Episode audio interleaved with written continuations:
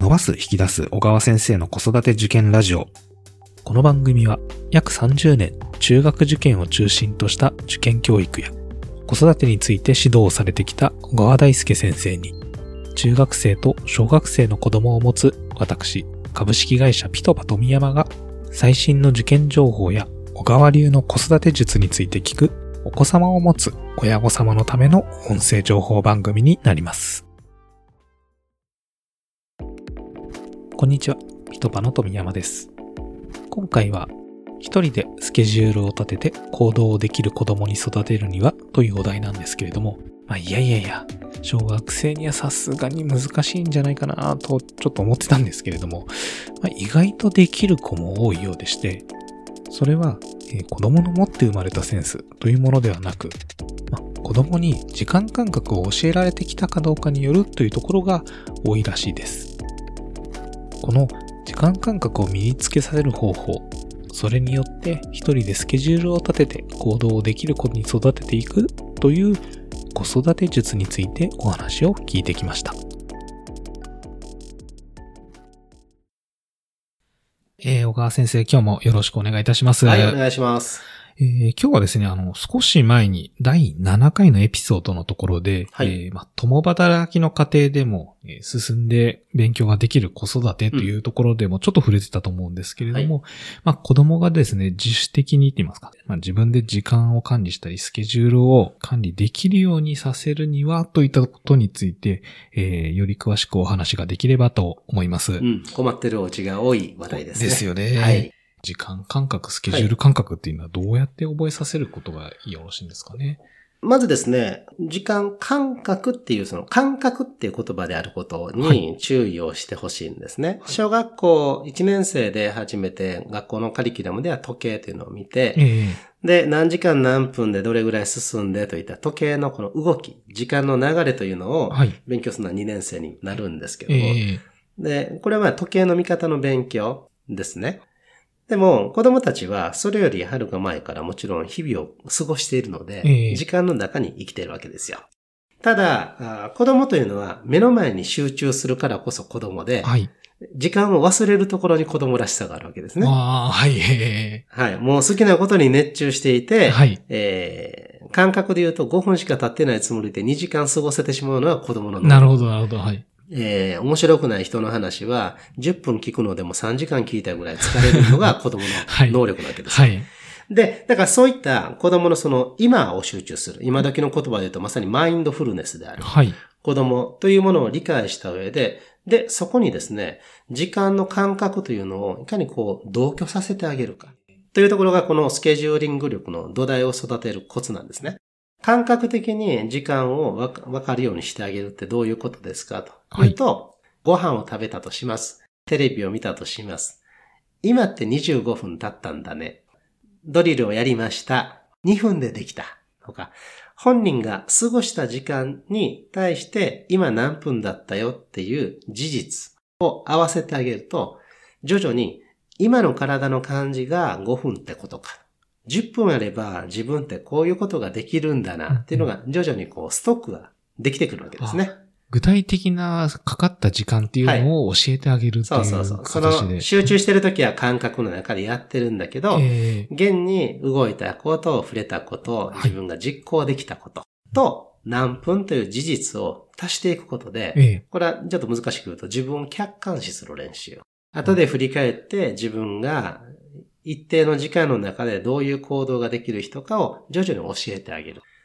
そうやって、えー時間というものを認識する力を育てるっていう、これが一つの、まず捉え方。はい。で、もう一つは、時計を見ることができる力を育てたいんですね。ええで、この時計を見ることができるっていうのは、時計見て何時何分かがわかるってことではなくて、はい。今1時だと。1時半になるとお出かけをする。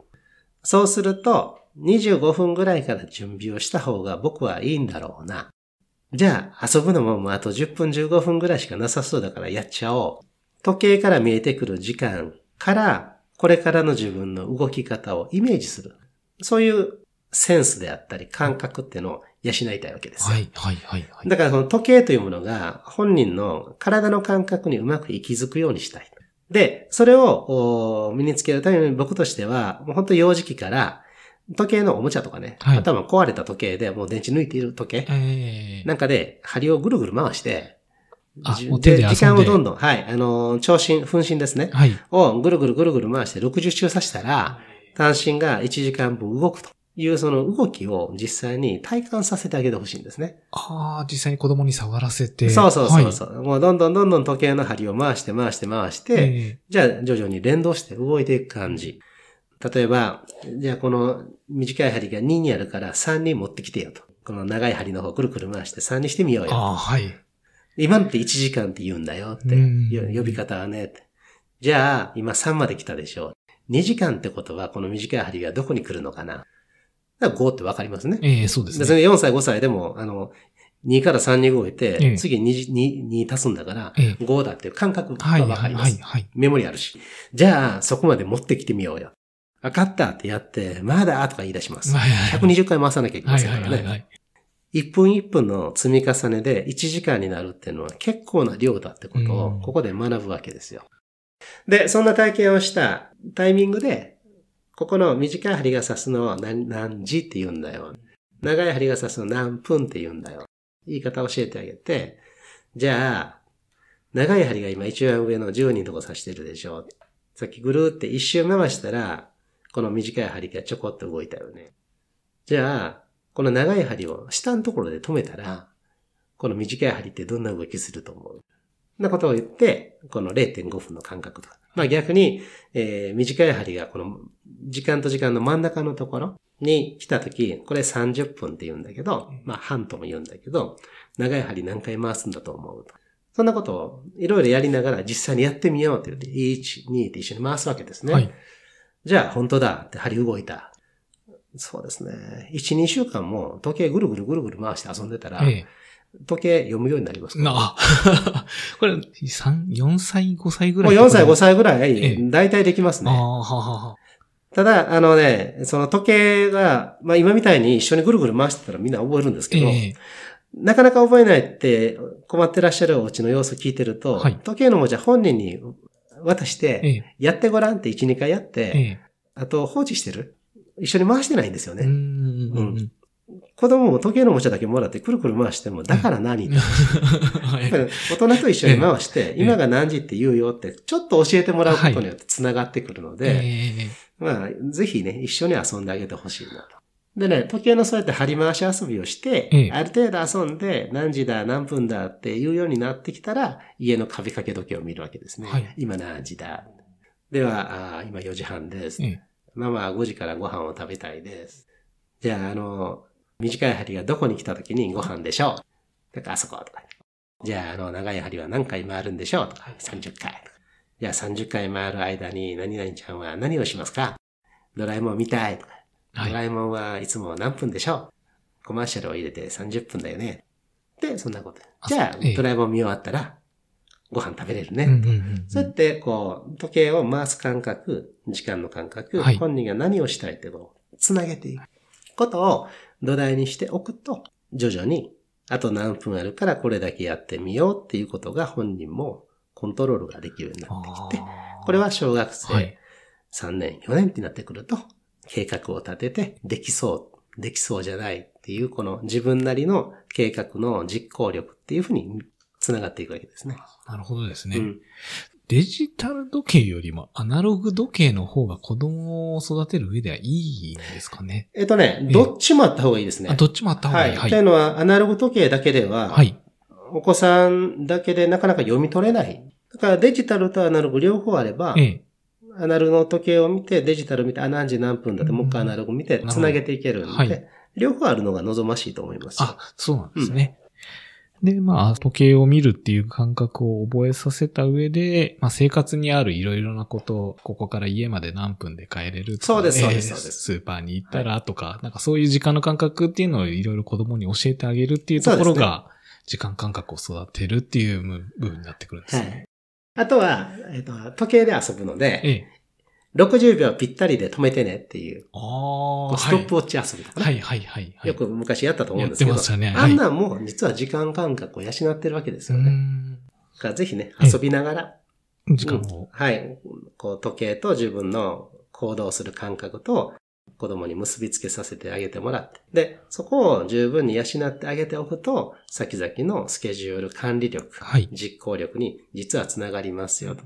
計画表に書いてやりなさいって渡すのがスケジューリング能力ではなくて、ええ実はこう体感的な時間の感覚を養うことがスケジューリング力の土台になるということを知っていただけるといいんじゃないかなと思います。なるほどですね。はい。わかりました。えー今日もありがとうございます。はい、ありがとうございます。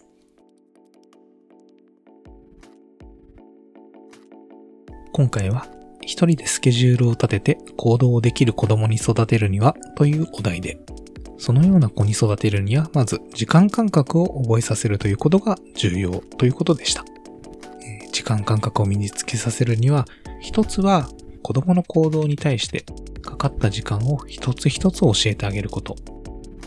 もう一つは時計を理解させること。この時計を理解させることに関しては、できればまあ、小さい頃のうちからですね、時計のおもちゃを使って、大人が一緒に針を回して何時間、何分ということを教えてあげる体験が効果的ということでした。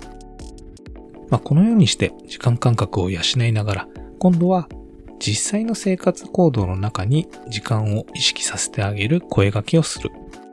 例えば、何時何分からお風呂にしよう。何時何分から夕食にしよう。何時何分には寝ようといったことですかね。この段階を経てですね、その生活行動を時間を見ながらできるようになれば、今度はそれを勉強時間に置き換えることで、自主的に時間を見て勉強ができる子供に育てることができるということでした。まあうちの子もですね、全然スケジュール通りに行動できないんですけれども、実際にこういう声掛けをすることによって、時間管理ができるようになったという子供が多くいるようですので、まあ、なかなか一朝一夕にできるということではないですけれども、そこまでまあ難しいことではないのかなと思って、我が家でも意識して取り入れていこうかなというふうに今思っております。さて、この番組では子育てや中学受験を中心とした勉強について取り上げてほしいテーマや、今まさに悩まれている疑問などを募集しております。番組説明欄にあるお問い合わせからお気軽にご投稿お待ちしております。今日も最後まで聴いていただきありがとうございました。